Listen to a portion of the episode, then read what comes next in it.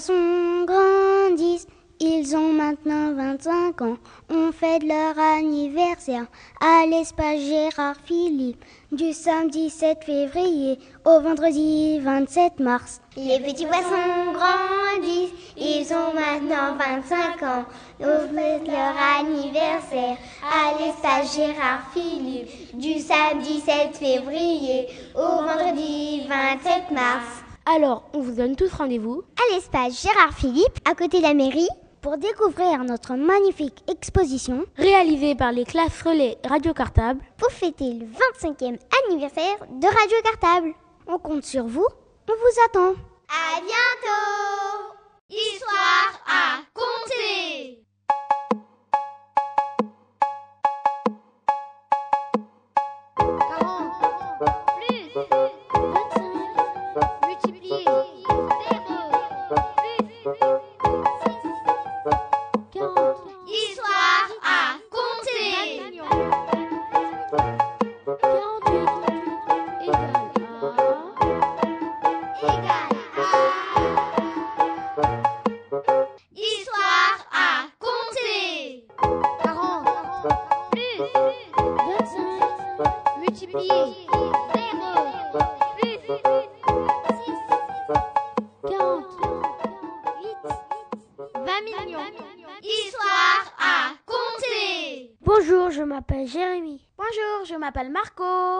sommes en CE2B dans l'école Maurice Torres B. Nos maîtresses s'appellent Nathalie Medeville et Mélanie Martin. Nous sommes de retour sur Radio Cartable. Pour de nouvelles Histoire à compter Vous êtes prêts?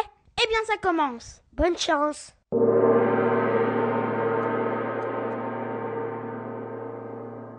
Théo et les poissons. C'est l'histoire d'un poissonnier qui s'appelle Théo et qui habite au bord de la mer. Il installe son étalage de poissons. Il vend plein de sortes de poissons différentes. Du thon, des sardines, des maquereaux, de la morue, du saumon, de la raie et même du requin. Lundi matin, il a installé une centaine de poissons sur son étalage. Oui, vous avez bien entendu, une centaine de poissons sur son étalage. Au milieu de la glace et des algues, il appelle les clients. Venez, venez voir mes beaux poissons tout frais. Monsieur Théo vend 30 poissons. Oui, vous avez bien entendu, 30 poissons en une matinée, il se dit. 30 poissons ce matin, c'est une bonne journée. Tout à coup, des mouettes s'approchent de son étalage et volent 10 sardines. Incroyable, et oui, elles volent 10 sardines. Le poissonnier est furieux et crie. Dégagez de mon étalage, oiseau de malheur. Soudain, un chat arrive derrière lui et s'empare de deux merlans. Oui, vous avez bien entendu, le chat s'empare de deux merlans. Monsieur Théo est très énervé. J'en ai marre. Allez, où est le chat? Miaou Il décide de fermer sa poissonnerie pour la fin de la journée et d'aller à la pêche pour chercher de nouveaux poissons. Je préfère aller pêcher. Je serai plus tranquille. Mais avant, il range son étalage au frigo.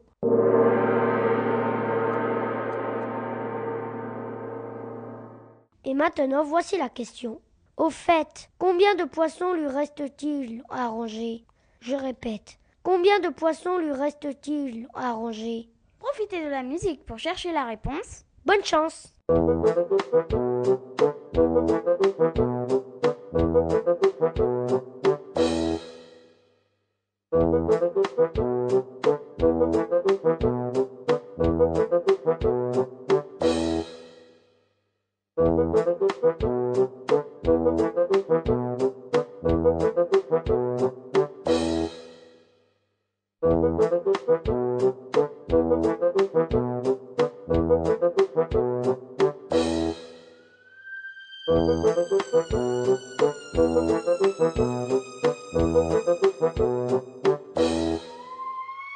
Et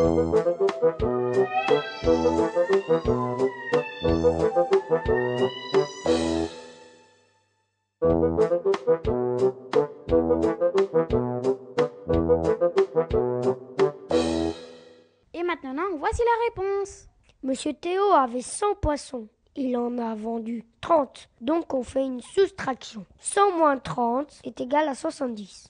Ensuite, les mouettes lui ont volé 10 poissons. 70 moins 10 est égal à 60.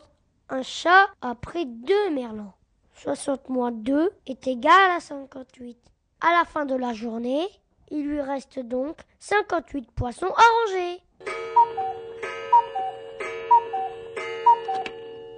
Si vous avez trouvé la bonne réponse, bravo Si vous ne l'avez pas trouvé, vous pourrez bientôt rejouer avec nous. À bientôt Histoire à compter Bonjour, je m'appelle Charlène. Bonjour, je m'appelle Leandra. Nous sommes dans la classe CE2B de Maurice Torres B. Nos maîtresses s'appellent Mélanie Martin et Nathalie Médeville. Nous sommes de retour sur Radio Cartable pour vous présenter de nouvelles histoires à compter. Vous êtes prêts? Eh bien, ça commence. Bonne écoute.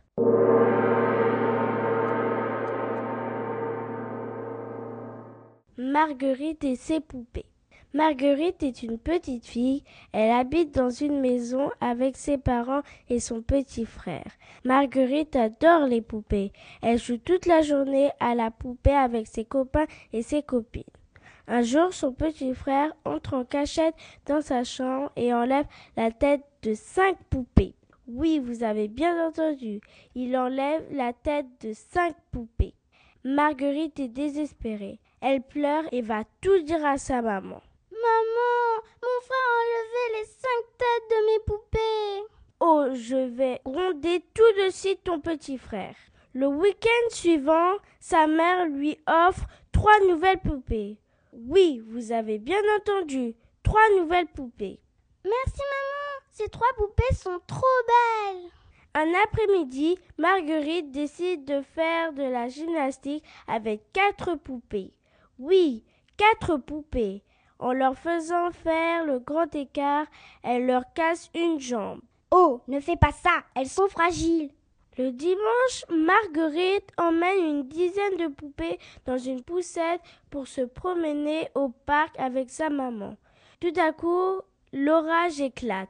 Elle court vite se réfugier à l'abri de la pluie et oublie la poussette avec les dix poupées dans le parc. Oui, vous avez bien entendu, elle oublie dix poupées dans le parc. De retour à la maison, Marguerite se met à crier. J'ai oublié ma poussette dehors Sa maman la console. Arrête de pleurer, ma petite chipie. On les retrouvera peut-être après l'orage.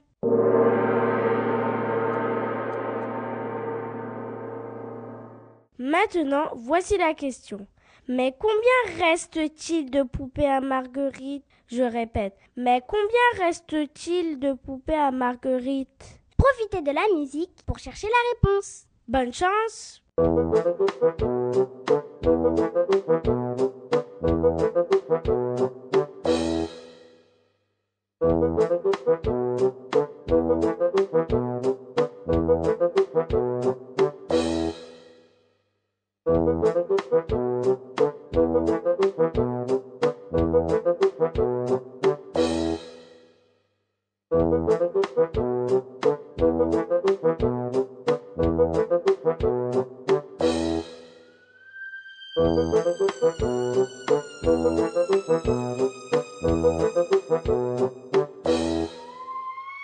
Et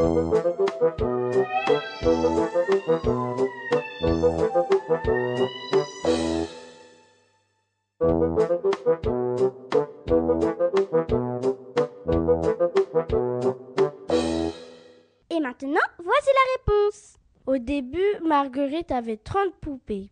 Rappelez-vous, son frère a cassé la tête de 5 poupées. On va donc faire une soustraction. 30 moins 5, ce qui est égal à 25. À ce moment-là, elle a 25 poupées.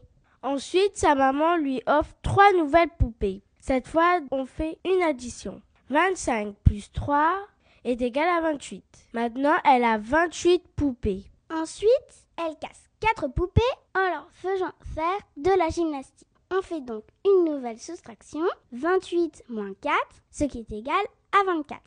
À ce moment-là, Il lui reste 24 poupées. Enfin, rappelez-vous, elle oublie 10 poupées dans le parc. On doit donc faire une nouvelle soustraction. 24 moins 10, ce qui est égal à 14. À la fin de l'histoire, Marguerite a donc 14 poupées. Alors, vous avez trouvé la bonne solution? Bravo dans ce cas-là. Si vous ne l'avez pas trouvé, vous pourrez bientôt rejouer avec nous. À bientôt Histoire à compter Bonjour, je m'appelle Moussa. Bonjour, je m'appelle Miguel. Nous sommes en CE2B dans l'école Maurice Torres B. Notre maîtresse s'appelle Mélanie Martin et Nathalie Medville. Nous voilà de retour sur Radio Cartable pour de nouvelles histoires à compter. Vous êtes prêts? Eh bien, ça commence. Bonne écoute.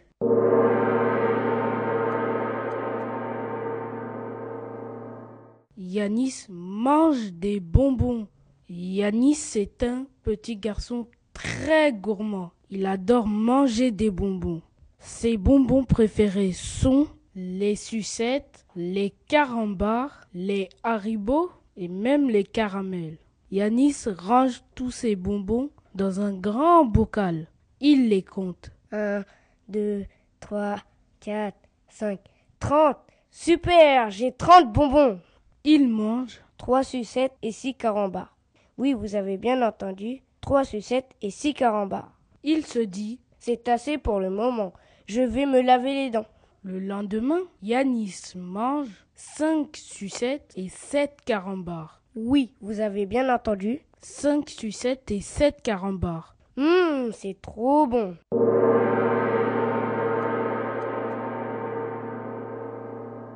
Et maintenant, voici la question. Oh là là Il y a beaucoup moins de bonbons dans le bocal de Yanis. Mais au fait, combien reste-t-il de bonbons dans le bocal de Yanis? Je répète, combien reste-t-il de bonbons dans le bocal de Yanis? Profitez de la musique pour chercher la réponse. Bonne chance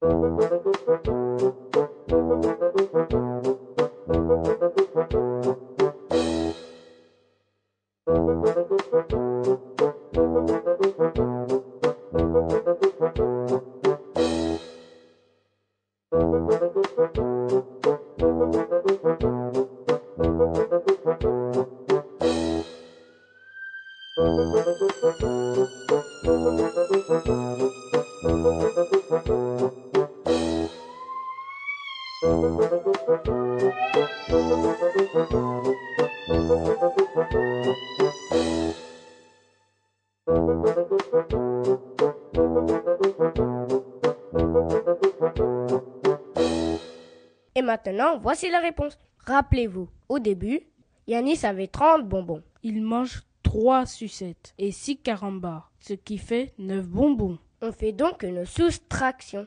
30 moins 9 est égal à 21. À ce moment-là, il a donc 21 bonbons. Le lendemain, Yanis mange 5 sucettes et 7 carambars, ce qui fait 12 bonbons. On fait une nouvelle soustraction. 21 moins 12, ce qui est égal à 9. Yanis a donc 9 bonbons dans son bocal à la fin de l'histoire.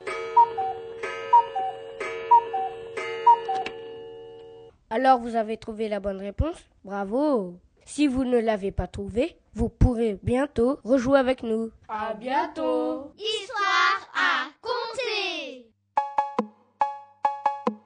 Bonjour, je suis Mathéo. Bonjour, je m'appelle Maxime. Nous sommes en CEDB dans l'école Maurice Torres B. Nos maîtresses sont Mélanie Martin et Nathalie Medeville. Nous sommes de retour sur Radio Cartable pour vous raconter de nouvelles histoires à compter. Vous êtes prêts? Eh bien, ça commence. Bonne écoute.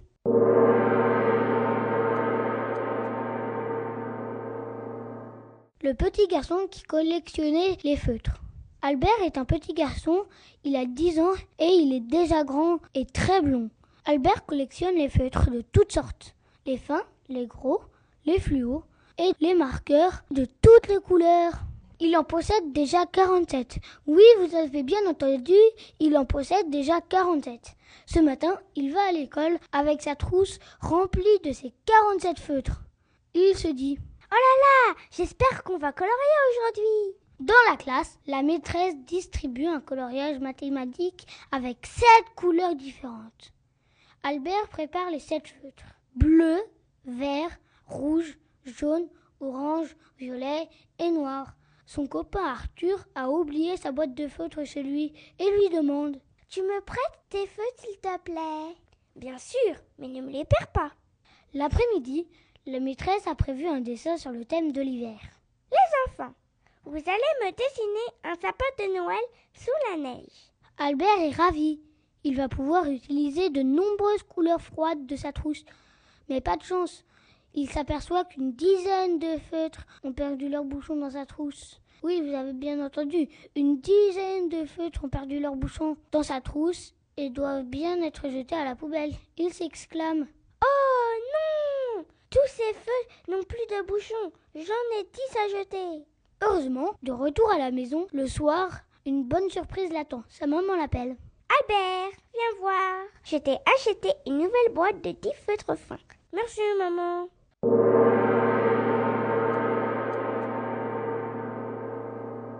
Et maintenant, voici la question. Mais au fait, combien Albert a-t-il de feutres maintenant dans sa trousse? Je répète, mais au fait, combien Albert a-t-il de feutres maintenant dans sa trousse? Profitez de la musique pour chercher la réponse. Bonne chance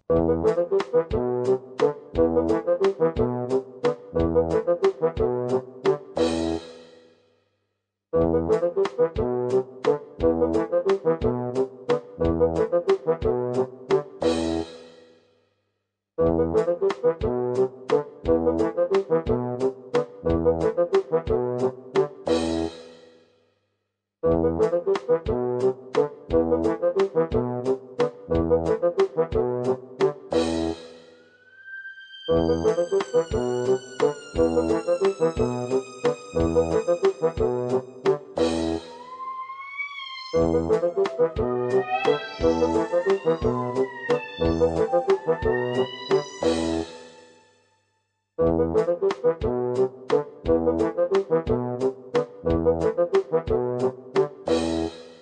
maintenant, voici la réponse. Rappelez-vous, au début de l'histoire, Albert avait 47 feutres. Il prête cette feutres à Arthur, mais après le coloriage, Arthur les lui rend. Il a donc toujours 47 feutres. Il est obligé de jeter 10 feutres. On fait donc une soustraction, 47 moins 10, ce qui est égal à 37. À ce moment-là de l'histoire, il a donc 37 feutres. Mais heureusement, sa maman lui en a racheté 10. Cette fois, on fait une addition, 37 plus 10, ce qui est égal à 47. Donc, à la fin de l'histoire, il a autant de feutres qu'au début. Il a donc encore 47 feutres dans sa trousse. Alors, vous avez trouvé la bonne réponse? Bravo Mais si vous ne l'avez pas trouvé, c'est pas grave. Vous pourrez bientôt rejouer avec nous. À bientôt. Histoire à compter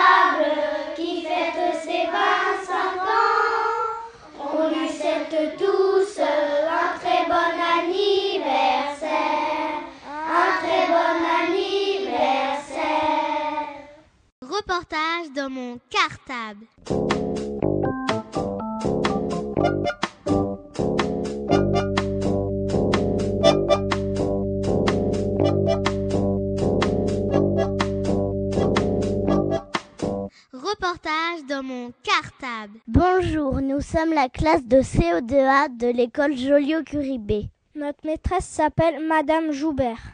Nous savons que la piscine est en travaux et avant qu'elle ouvre à nouveau ses portes, nous avons quelques questions à vous poser. Tout d'abord, pouvez-vous vous présenter? Bonjour, je me présente, je m'appelle Nelly. Bonjour, je m'appelle Alice. Alors nous sommes toutes les deux éducateurs sportifs, plus connus sous le nom de maîtres nageurs à Ivry. Nous travaillons euh, sur euh, deux piscines, la piscine Robespierre et la piscine de l'Ormochat. Pendant la fermeture, on est chargé de communiquer sur les travaux de la piscine avec tous les utilisateurs de la piscine afin de les sensibiliser, notamment sur l'hygiène. Quelles sont les personnes qui fréquentent habituellement la piscine? Alors les personnes qui fréquentent la piscine, déjà, ce sont les enfants des écoles. Donc il y a les enfants des écoles maternelles, des écoles primaires, il y a les enfants des collèges, des lycées, il y a le grand public aussi, quand vous venez avec vos parents à la piscine.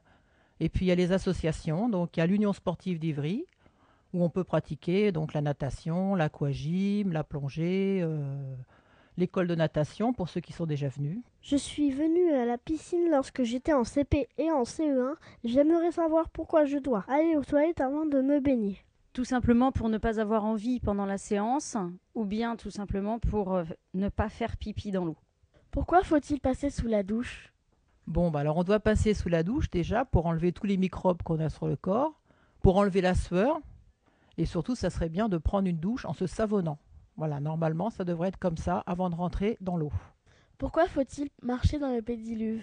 Alors je vais commencer par définir le mot pédiluve parce que tout le monde ne sait peut-être pas ce que c'est. Un pédiluve, c'est un petit bassin où l'on euh, pose les deux pieds pour bien désinfecter ses pieds.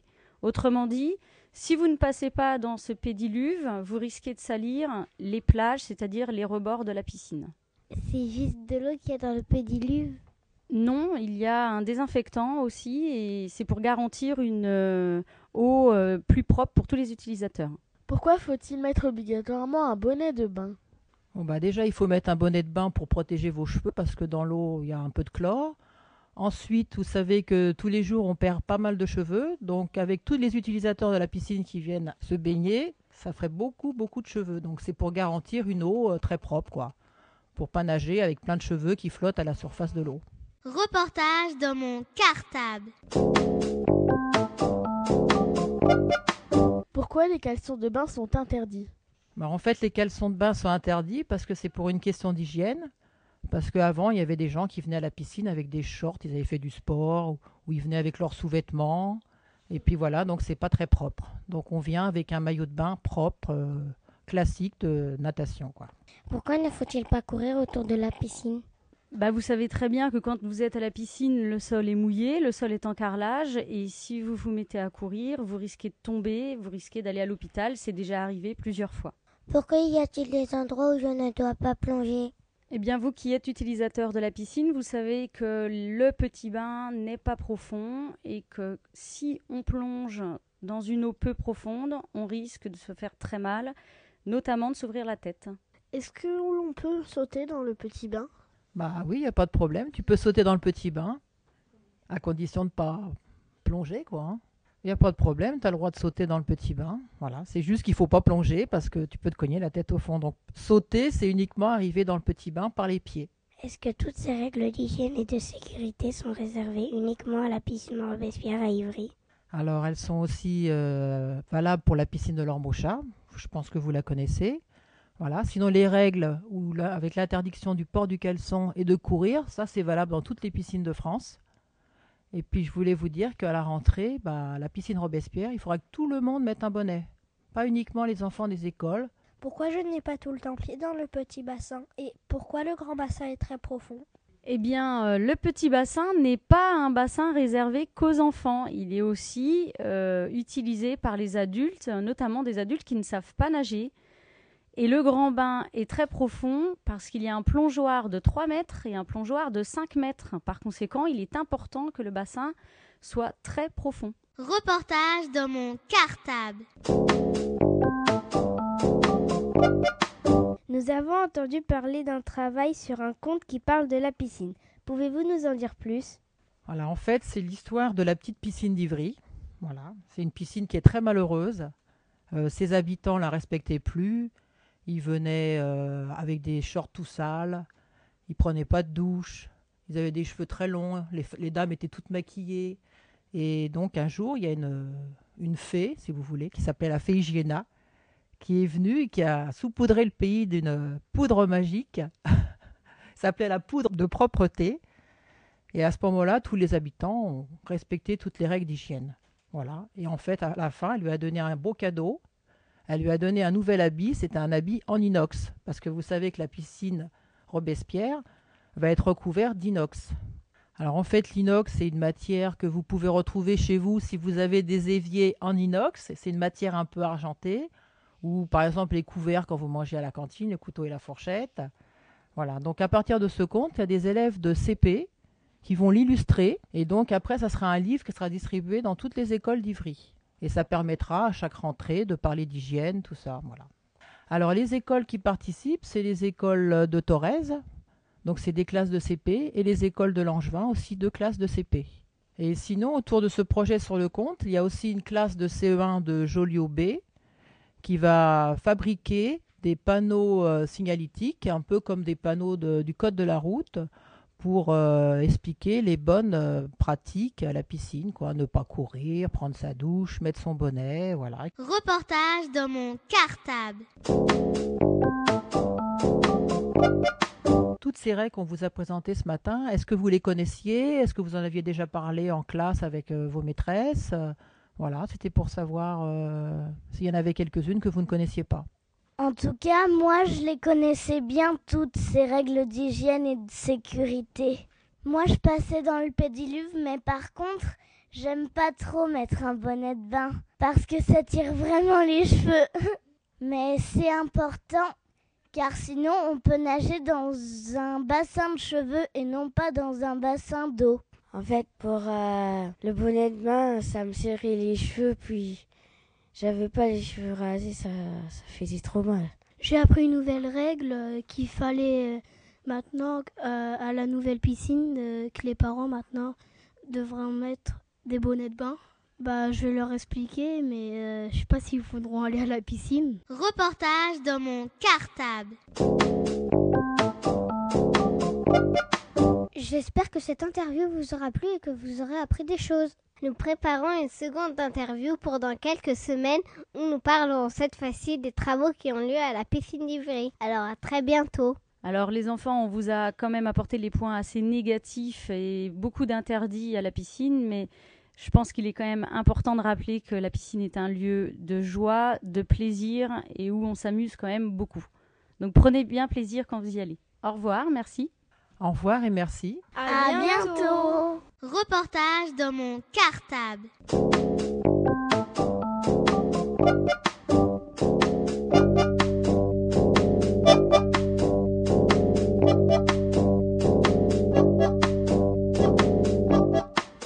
Reportage dans mon cartable.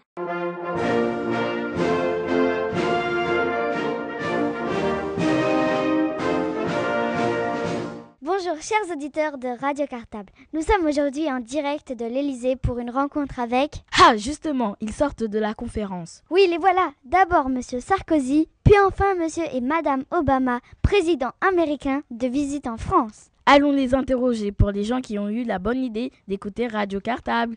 Bonjour Monsieur Obama, auriez-vous quelques instants à consacrer à Radio Cartable? Radio Cartable Le vrai Radio Cartable Le radio des écoles d'Ivry, oh my god Oh darling! Les émissions qu'on podcast in America à la Blanche Maison Fabulous. Allez, posez-nous vos questions, bien sûr, c'est un véritable honneur de répondre à vous. Cher Monsieur Obama, que comptez-vous faire à Paris? Voir les musées? Goûter le camembert? Visiter la Tour Eiffel? Oh non! Beaucoup trop haut le Tour Eiffel! J'ai de la vertige! Très fort, vraiment Visiter le château de Versailles. Oh non Les murs vieux, les tableaux very vieux et Louis XIV, Louis XIV et encore Louis XIV J'ai une idée bien plus bonne et very very good idea. Dis-moi, monsieur Michel, tu peux dire au monsieur la vraie raison de notre voyage à Paris? Voilà.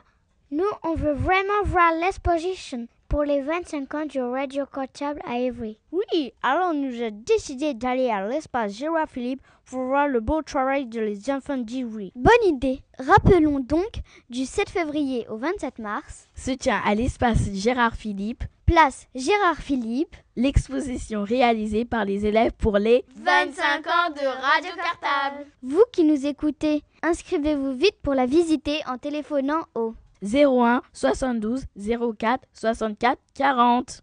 01 72 04 64 40.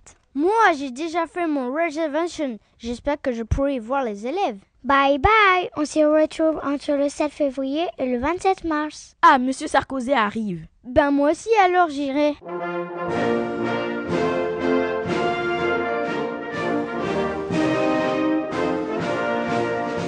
Reportage dans mon cartable.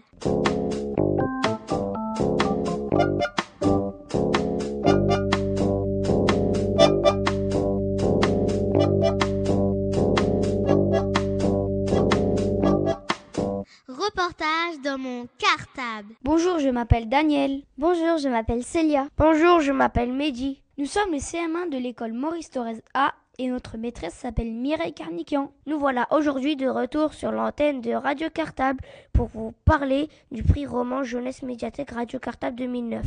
Pour cela, nous avons décidé d'interviewer les deux partenaires de ce projet, les bibliothécaires du secteur jeunesse de la médiathèque et Radio Cartable. Et on commence justement par quelques questions que nous avons posées à Laurent Paulet, l'enseignant ressource de Radio Cartable. Reportage dans mon cartable. Bonjour Laurent, peux-tu commencer par nous expliquer comment est né ce projet? Bonjour les enfants. Eh bien, tout simplement, euh, voilà, j'avais envie depuis euh, l'année dernière, en fait, de créer une émission qui parlerait des livres et je cherchais euh, le meilleur moyen de pouvoir parler de la littérature de jeunesse, mais actuelle, les, les livres parus tout au long de l'année et dont on n'entend pas forcément parler. Donc l'idée m'est venue de créer un prix, en fait, un prix de littérature jeunesse, justement pour faire découvrir ces livres. Donc je suis parti à la médiathèque pour leur proposer ce projet et c'est comme ça que ce prix a pu naître avec un partenariat donc entre la médiathèque et Radio Cartable.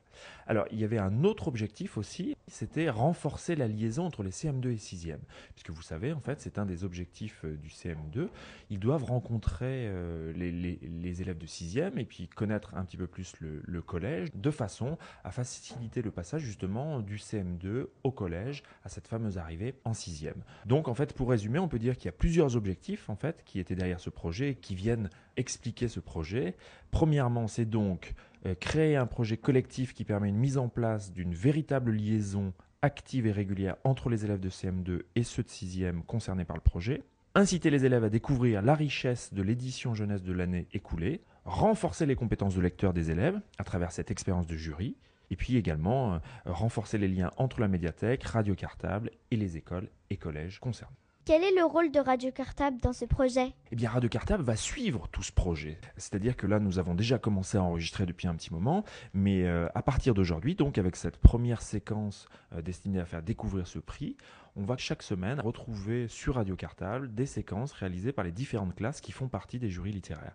Dès la semaine prochaine, nous serons avec le CM2 euh, de Delphine Posin, donc de l'école Solomon, et ainsi de suite. Chaque semaine, vous aurez donc des rendez-vous réguliers avec les différentes classes qui participent à ce prix de littérature jeunesse médiathèque Radio Cartable, et puis également, bien sûr, à la fin de l'année, une fois que le prix sera remis, c'est-à-dire après le 2 juin, on retrouvera donc sur Radio Cartable peut-être une interview de l'auteur si celui-ci euh, peut venir récupérer son prix ici à Ivry. Donc dans ce cas-là, on aurait une interview de l'auteur récompensé.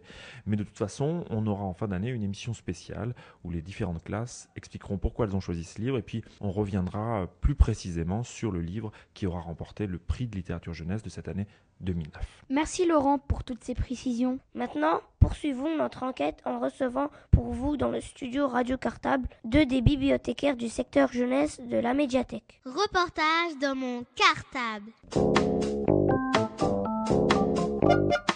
Bonjour à vous deux et bienvenue sur l'antenne de Radio Cartable. Avant de véritablement débuter notre interview, pouvez-vous commencer par vous présenter s'il vous plaît? Bonjour à vous trois. Donc je m'appelle Anne, je travaille en section jeunesse à la médiathèque et donc euh, je m'occupe avec Stéphanie des romans en section jeunesse. Bonjour, je m'appelle Stéphanie, je travaille aussi à la médiathèque en section jeunesse. Pouvez-vous nous dire pourquoi vous avez créé ce prix littérature jeunesse 2009 Alors, on l'a créé, ce prix, pour, euh, disons, donner l'occasion aux enfants de, de, donner leur avis sur la littérature jeunesse. Et c'est la première fois qu'elle s'est créée à Ivry. Et on espère bien que euh, ce prix donnera envie à d'autres petits lecteurs ivriens de lire euh, les livres ou le livre primé. Quelles sont les classes qui participent à ce projet? Alors, il y a quatre classes, deux classes de CM2, donc la classe de Monsieur Gondal à l'école Thorez A et la classe de Delphine Posin de l'école de Solomon, et deux classes de sixième, alors ça c'est un peu la nouveauté, donc euh, la classe de Monsieur Roman au collège Romain Roland et la classe de Madame Laurence Sladowski au collège Vallon. Pourquoi n'avoir choisi que des CM2 et des sixièmes?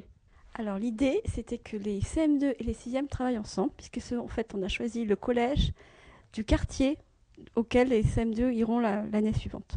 Donc en fait, le but, c'est de faire travailler les CM2 et les 6e ensemble. C'est euh, que les CM2 donc, vont découvrir euh, leur peut-être futur collège en allant euh, voir la classe des 6e et se donne aussi l'occasion aux 6e de présenter leur collège aux futurs 6e de l'an prochain. Un échange, un partenariat. Combien de livres font partie de la sélection cette année? Et pouvez-vous nous les présenter en quelques mots? Alors, on a choisi cinq romans parus entre septembre 2007 et septembre 2008. Donc on a choisi cinq romans de différents auteurs qui peuvent être lus donc autant par les CM2 que par les 6e, c'était un des critères de choix. Alors le premier euh, c'est Isabelle Rossignol, Des crapauds dans la bouche, qui est donc est paru aux éditions l'école des loisirs. Alors, Des crapauds dans, dans la bouche parle de, comment, de, deux, de deux petites filles qui sont sœurs et qui en fait euh, ont leurs parents qui sont en prison et elles vivent, elles vivent chez, chez leur grand-mère. Et en fait, elles vivent très mal cette situation. Elles sont notamment l'une est devenue méchante. Et donc, elles vont prendre euh, un petit peu en, grippe comme victime une petite voisine qui vient de s'installer. Et donc c'est l'histoire qui raconte euh, comment euh, cette violence va être extériorisée sur cette petite fille. Une question, pouvez-vous nous dire, ça veut dire quoi, être pris en grippe? Elles ont pris cette petite fille comme un peu la victime de leur violence en fait. Elles vont, elles vont la, un peu la maltraiter, elles vont lui, lui prendre ses poupées, elles vont lui, lui détruire ses poupées, elles vont, elles vont la taper, enfin voilà.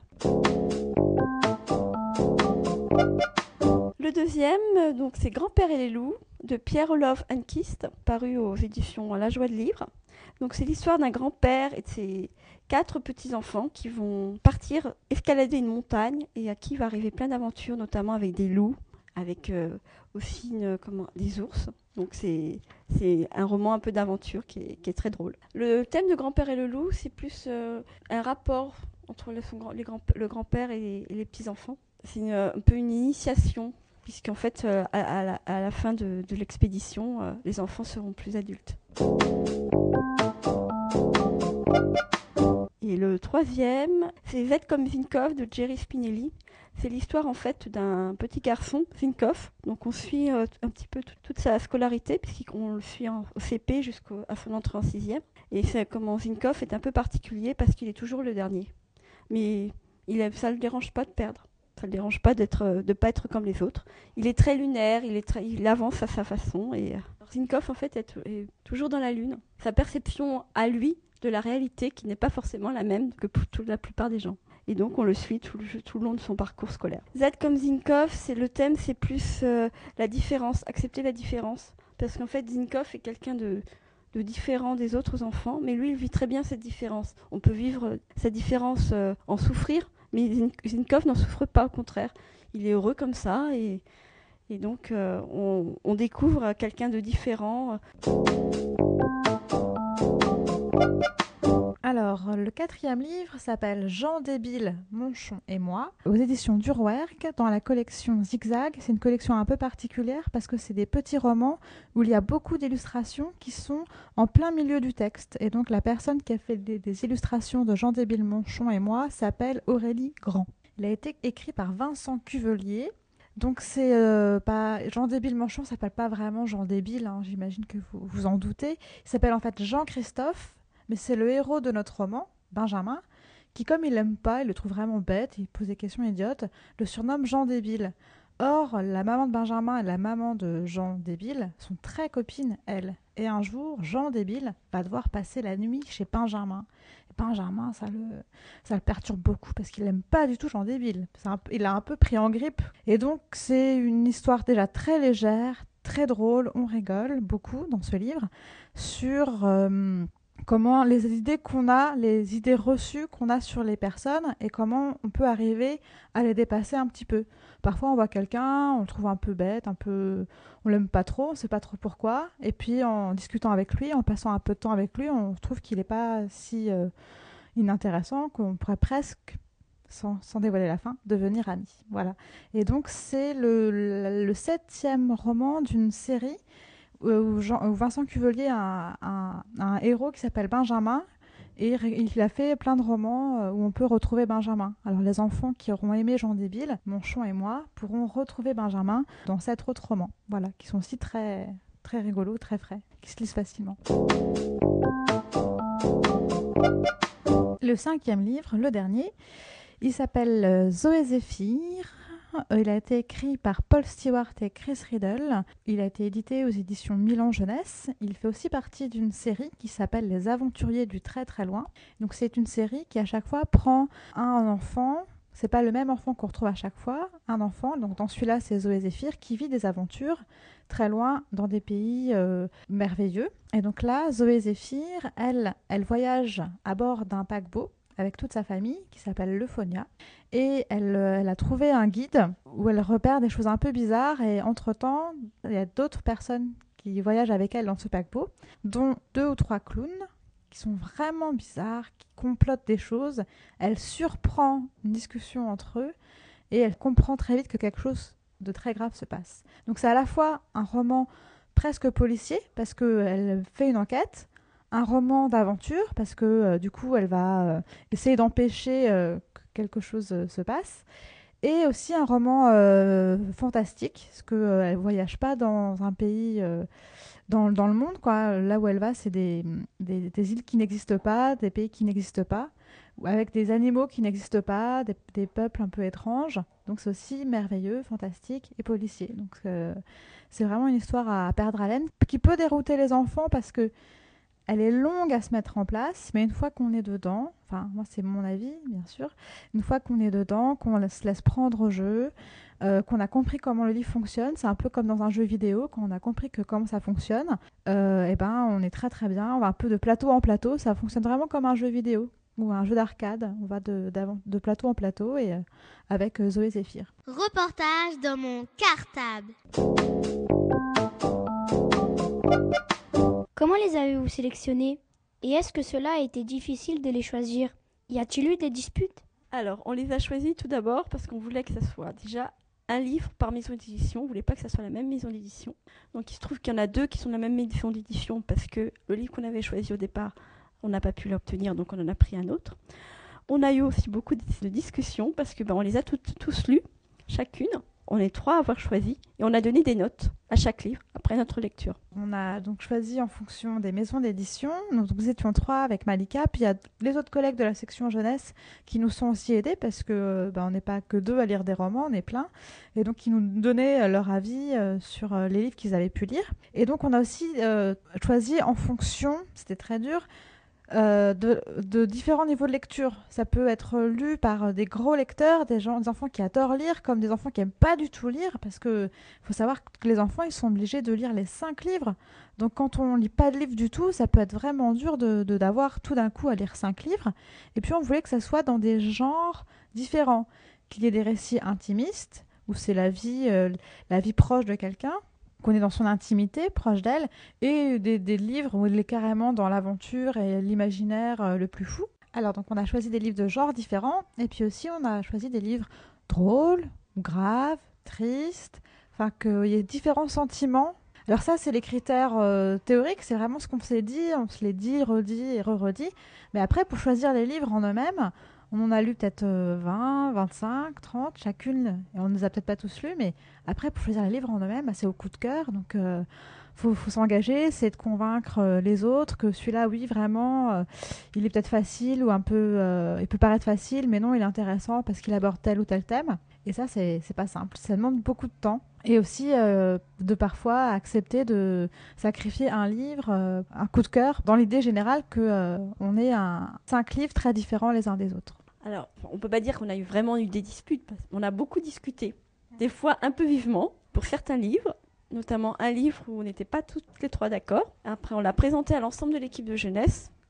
Et en fait, on a voté. Quand on n'arrive plus à être d'accord, avait une solution, c'était voter pour savoir si on prenait ou on prenait pas. Est-ce que c'est arrivé quand vous avez fini de lire vos livres que les gens qui ont lu les livres soient d'accord, soient toutes d'accord sur le livre? Ou euh, est-ce que ça vous étiez jamais d'accord ou donc euh, vous deviez choisir ou sacrifier des livres? Enfin, il y a eu quelques choix unanimes, mais euh, je pense que dans l'ensemble, on aime tous bien les cinq livres. On, toutes, on leur trouve des qualités. Mais après, c'est pas pour autant qu'on a pour tous un vrai coup de cœur ou une vraie euh, affection euh, enfin, pour ce livre-là en particulier. Mais euh, pour certains, on a un attachement personnel et pour d'autres, on se dit oui, c'est vrai qu'il est bien, de façon un peu théorique comme ça. Mais je pense qu'on peut dire que toutes les trois, on aime bien les cinq livres, même si on a nos préférés. Quel était le livre pour lequel vous avez discuté entre vous?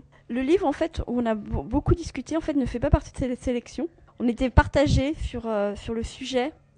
Et c'est un livre qui a, eu qui a eu un prix par ailleurs. Donc on, l'a éliminé de la sélection parce qu'on trouvait qu'il était, il parlait d'un thème peut-être euh, il parlait de, religion et donc on n'était on n'était pas sûr que ça puisse. Euh, donc on l'a, éliminé alors que bon, c'est un livre que moi personnellement j'ai beaucoup aimé mais que Malika et Anne aimaient moins.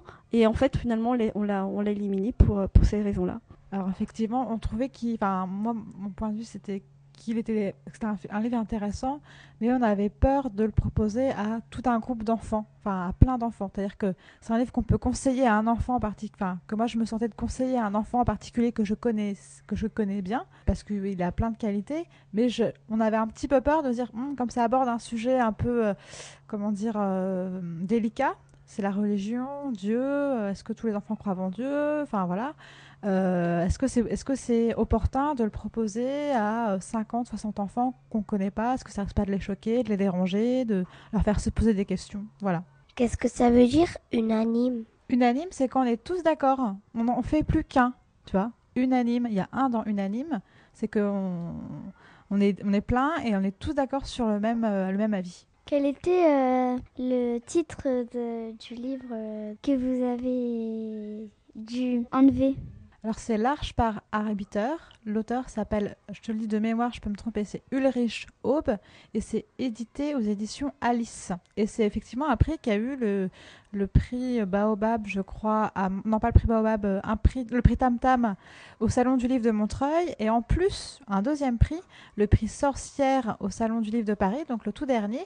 Le prix Sorcière, c'est le prix des libraires, et le prix Tam Tam, c'est un prix où il y a des libraires, des bibliothécaires, enfin plein de personnes qui lisent beaucoup de livres pour la jeunesse. Donc il a reçu les deux plus grands prix pour les romans qui sont remis euh, en une année. Donc euh, vraiment, il a été euh, salué par, par l'ensemble de la profession.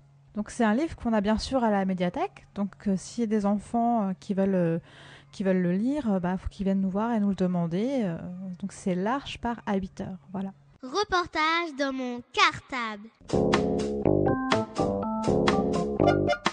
Quand a commencé ce projet et quand est-ce que nous connaîtrons le livre qui recevra le prix 2009 Alors, le projet a commencé en novembre. Donc, le vote sera, aura lieu à la médiathèque le 9 avril. Les enfants vont tous voter pour le livre qu'ils ont préféré. Et euh, on fera à ce moment-là euh, donc quel est le livre qui a été lu sans que, sans que les enfants ne, ne le sachent. Y aura-t-il une remise officielle du prix littérature de jeunesse 2009 Eh bien oui, on va faire une remise officielle en grande pompe le mardi 2 juin dans l'après-midi à la mairie. On espère bien que l'auteur qui a reçu le prix, le premier prix du roman Radio Cartable 2008 pourra se déplacer, venir rencontrer les enfants et puis il y aura, ce sera vraiment une cérémonie un peu officielle. Y a-t-il un affichage particulier à la médiathèque euh, pour parler de ce projet? Alors effectivement, il y a un affichage euh, dans la section jeunesse à la médiathèque. On a une table avec donc euh, une affiche et les livres qui sont présents. Donc vous pouvez les, emprunter si, si, vous êtes curieux, si vous voulez les lire. Et on aura également, on a également une, une autre affiche sur un, un, tableau en fait. Alors les livres sont aussi présents à la bibliothèque Montmousseau parce que euh, deux classes euh, travaillent dans le secteur euh, Montmousseau et donc il y a aussi cette table avec cet affichage à la bibliothèque. Donc les enfants qui ne les trouvent pas à la médiathèque peuvent aller à la bibliothèque Montmousseau les emprunter. Alors la bibliothèque Montmousseau se trouve rue Gaston Montmousseau, dans la maison de la citoyenneté, dans le quartier Montmousseau, euh, pas très loin de, Vitry. Vraiment, c'est vraiment la frontière de Vitry, donc c'est très très loin euh, de la médiathèque. C'est pour ça d'ailleurs qu'il existe une autre bibliothèque à cet endroit-là, parce que tout le monde euh, ne peut pas. Enfin, c'est pour que les gens aient accès aux livres plus facilement. Voilà. Est-ce que ce prix de littérature jeunesse aura lieu ou l'année prochaine ou les années à venir oui, euh, le prix continuera au moins l'an prochain, et puis on espère bien les années à venir, euh, parce qu'on espère que ce prix, euh, petit à petit, prendra de l'ampleur et qu'il sera mieux connu par les enfants qui habitent Ivry, qui participent pas au prix et qui pourront lire à leur tour les romans du prix et vraiment se sentir investis dans ce prix du roman jeunesse d'Ivry. Voilà, donc oui, on, on va poursuivre le prix. C'est qu'une première, mais ça va continuer. Merci beaucoup pour toutes ces informations et à bientôt sur l'antenne de Radio Cartable. Merci, au revoir. Bah, au revoir les enfants, merci euh, pour toutes ces questions et à bientôt à la médiathèque, j'espère. Reportage dans mon cartable. Voilà, cette première séquence sur le prix roman jeunesse médiathèque Radio Cartable 2009 est maintenant terminée. Mais on se retrouve dès la semaine prochaine avec les quatre classes qui constituent le jury de ce prix cette année. Bonne semaine à tous Reportage dans mon cartable.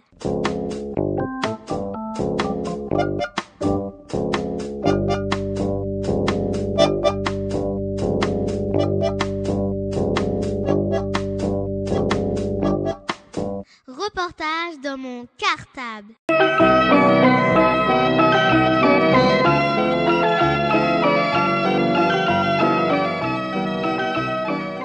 Cartable.